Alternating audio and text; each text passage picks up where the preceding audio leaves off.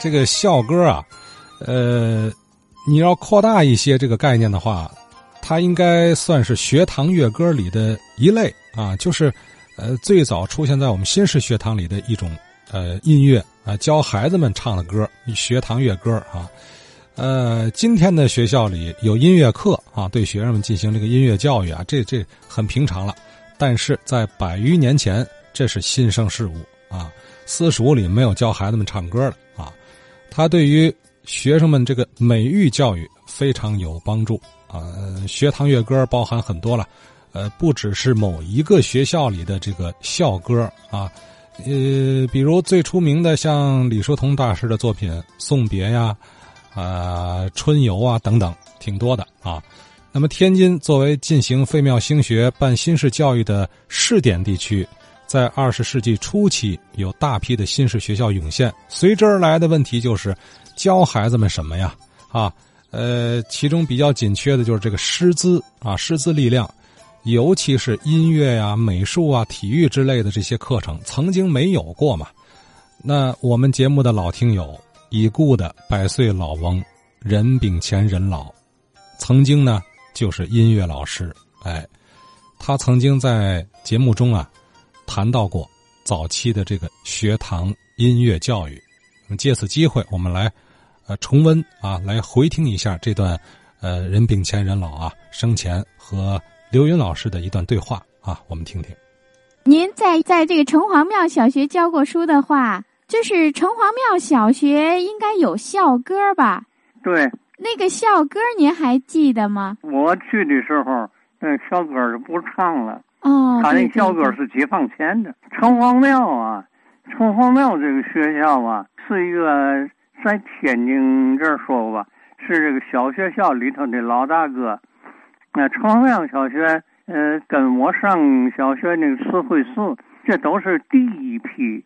废庙兴学的办的学校，天津市啊，这在一九零四年，袁世凯委托呃林默卿、严范孙几位筹建天津市的学校。那个时候，天津市是有十六个小学，城里有十四十六个小学。那阵儿这十六个小学的名字，他都用一个字来代替。我说记得头一句啊，五个学校。是兴城河慈耀，兴是兴公庙，城是城隍庙，河是河北大寺，慈是慈惠寺，药是大药王庙。这大药王庙都现在拆没了，就是那个东北角那个消防队那那个塔的附近，原来那三角的地区，那里头有一个大药王庙。啊，现在那块地拆成了三角，拆成了一个小广场了。那学校就没有了。那个城隍庙说是那批的，在一九零四年，呃，创建的，很早了。那时候还有校歌，那个校歌我我知道，我不清楚了。慈惠寺也有校歌，慈惠寺里校歌里头有一句我还记得：“在莫使周将军笑我。”啊，那别叫周将军笑话我。这有这么一句，因为呢，他说周瑜吉家祠嘛。是。其余的这个，呃，河北大寺我去过，我到那儿参观过。那个学校的情况我说不大清楚。有一度的那个校长陈宗宇陈老先生是慈福寺的老师调去当校长的。嗯，河北大寺的那个有几个佛像，也是挪到千佛寺去，挪也挪出来了。您既然教过很多音乐课，您对过去的一些老的歌谣，还有，呃，当时新式的学堂乐歌很熟悉呢？有的歌，我我听现在记得清清楚楚的。上学时候，我六岁就上学。上学的时候，那头一个歌是那个何玉书何老师教的。那功课完毕，太阳西，收拾书包回家去。见了父母行个礼，父母对我笑嘻嘻。那我我这就唱了一辈子。哦，这首歌您上小学时候就有啊？在一年级，我一我头一个歌。哦。那就是就是最最最早的这个我学的这一个这一首歌。是吧？嗯。以后啊，嗯，就跟着杨子华杨先生这杨先生也是天津这是音乐界很有名的。跟杨先生上的时候，我记得就有两个特点，一个特点是杨先生教的那唱歌净是文言的，有一首那个写海边的那个景色的歌，水上行者是渡，呃，渔船乎，渡船乎，嗯，南边听着是站船乎，上船乎。那这那都是文言的哦，哎，很有意思。我我好像能唱，你听听。哎，大大概这样，也许要唱错的。没事。嗯。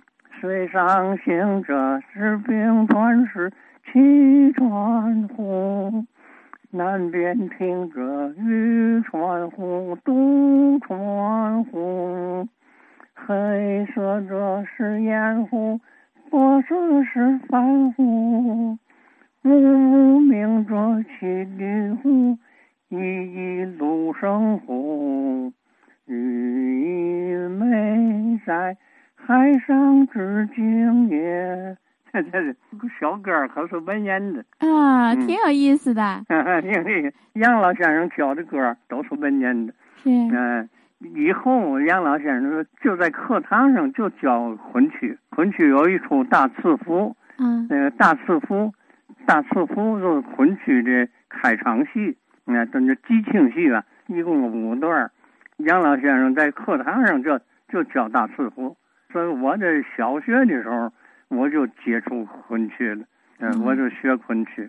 我跟杨先生学主要呢，就是五年级的时候，一九二八年我上五年级的时候，那杨先生教我们就学公车谱。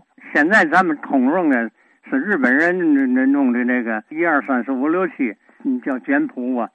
西洋人的记谱方法就是五线谱，咱原来的这中国人的这个记谱的方法就是公车字。杨老先生教我，就教公车字。说他他教公车字呢，就给我以后学昆曲打下基础了。昆曲谱子一般都是公车谱，呃，学昆曲的时候呢，曲谱子。我拿过来一看就能唱，有那个公车字的那个基础。哦，这个公车谱，呃，好记吗？好学吗？好记。这公车谱啊，是咱们有记载吧？是从唐朝，实际上打唐朝以前就有，有记载的是打唐朝开始就是公车谱。人家说简谱的哆来咪发嗦，他说用上车公翻。六五一上，就拿这个八个字代替这个音符。公车谱记谱也很准确，一个是呃记这个音高，记这个音高用这个公车字。另外呢，它有的板眼，在这公车字的旁边再记上板眼。一记板眼呢，它就有节奏感了。等于音高和节奏就都。明确了。嗯，杨老先生上课的时候，是笛子、啊箫啊、笙啊、二胡，他不定提了这玩意儿。学校里有风琴，除了风琴以外，嗯，他还总带点乐器。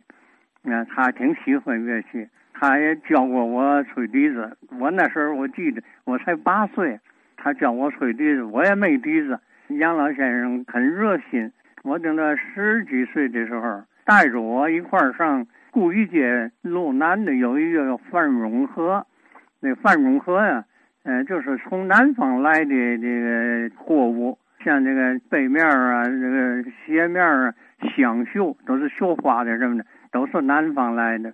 嗯，他也打南方来笛子，那阵买那个吹昆曲的笛子，都上范永河买去。嗯，杨老先生在他高兴，他在城里住。嗯，我在西头住。嗯，他说我带着你给你买盒笛子去。哎，我就跟着他到范润河了。他给我挑的一盒笛子，我吹的那盒笛子是杨老先生给我给我挑来的。多少钱我不记得了，反正那个比咱们比咱们在天津这儿随便买个笛子得差不多四五倍的价钱呢。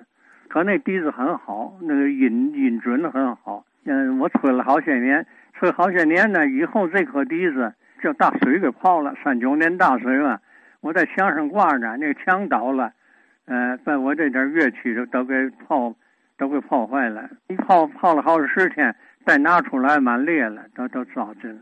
糟践了以后，我再吹怎么办呢？哎，那时候天津这儿正有一位这个吹笛子的专家，叫刘管乐，天津这个专业的这个笛师。呃，我去拜访他，他跟我说：“他说你要打算学笛子，你先别学笛子，你先学做笛子。”我说：“我哪那手艺？”嗯，他说：“我跟我教给你，我告诉你，这个笛子一定得自己做，买的不行，买的音没有准的。这个笛子就得自己做。”啊，告诉我怎么做，我就按着他的办法。我上那河北大街哪家学竹子去？哪家竹子铺像神经病一样的？哪家那那那那学竹竿合适的？长短粗细那几节儿？嗯，多长几节儿？嗯，这这这学这马上学着，还真学着了。学着以后，我就按着这个呃刘管乐教给我的办法，我就自己做一颗笛子。做的这颗笛子，我嗯跟钢琴一对呀，是是 G 调的，那音高，嗯那那方法还不对，应该做出来应该是小宫调的，小宫调和加 B 调，我做的那个是 G 调的，那 G 调就跟这昆曲里说就是呃六十调，那调门很高了。这个您自己亲手制作的这个笛子，现在还保存着吗？没有了，没有。这个东西不好保存，总吹啊，行，你不吹了，再隔些日子它就裂了。任老先生，像您过去小时候会的这些歌，嗯，很多现在可能已经失传了，没有了。所以我想，学校的校歌啊、童谣啊，当时流行的小歌啊，呃，您要是有时间给我们录一录才好呢。嗯，领到小学毕业，我考中学，考市里师范，市里师范的校歌我还记得。那我就年岁大一点了，哦，那年头也近一点，我还记得。市立师范学校的校歌，呃，市立师范学校的校歌。您这个歌词和歌谱都会吗？我琢磨琢磨，还可以想起来。是吧？太好了，呃，回头回忆回忆吧。嗯啊，这就说前些年也是十年前了吧？嗯。市里师范的几个老同学见面呢，还谈起这事儿呢。这凑了凑啊，啊，把这歌还凑齐了。是吧？嗯，凑齐了，可我这凑那个东西在哪儿搁着，我也找不着。我我想想，还还想起劲来。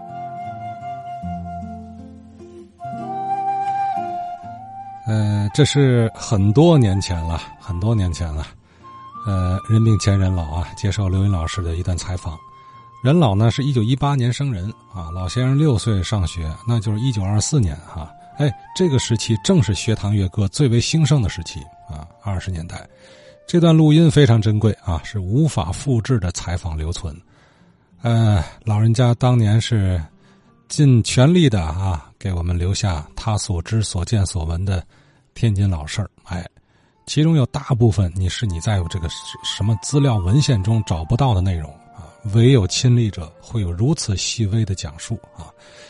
期待着更多老先生能为我们提供您的这个三亲口述校歌史话。你下一步那其实就是天津老学校里的呢学堂乐歌了啊！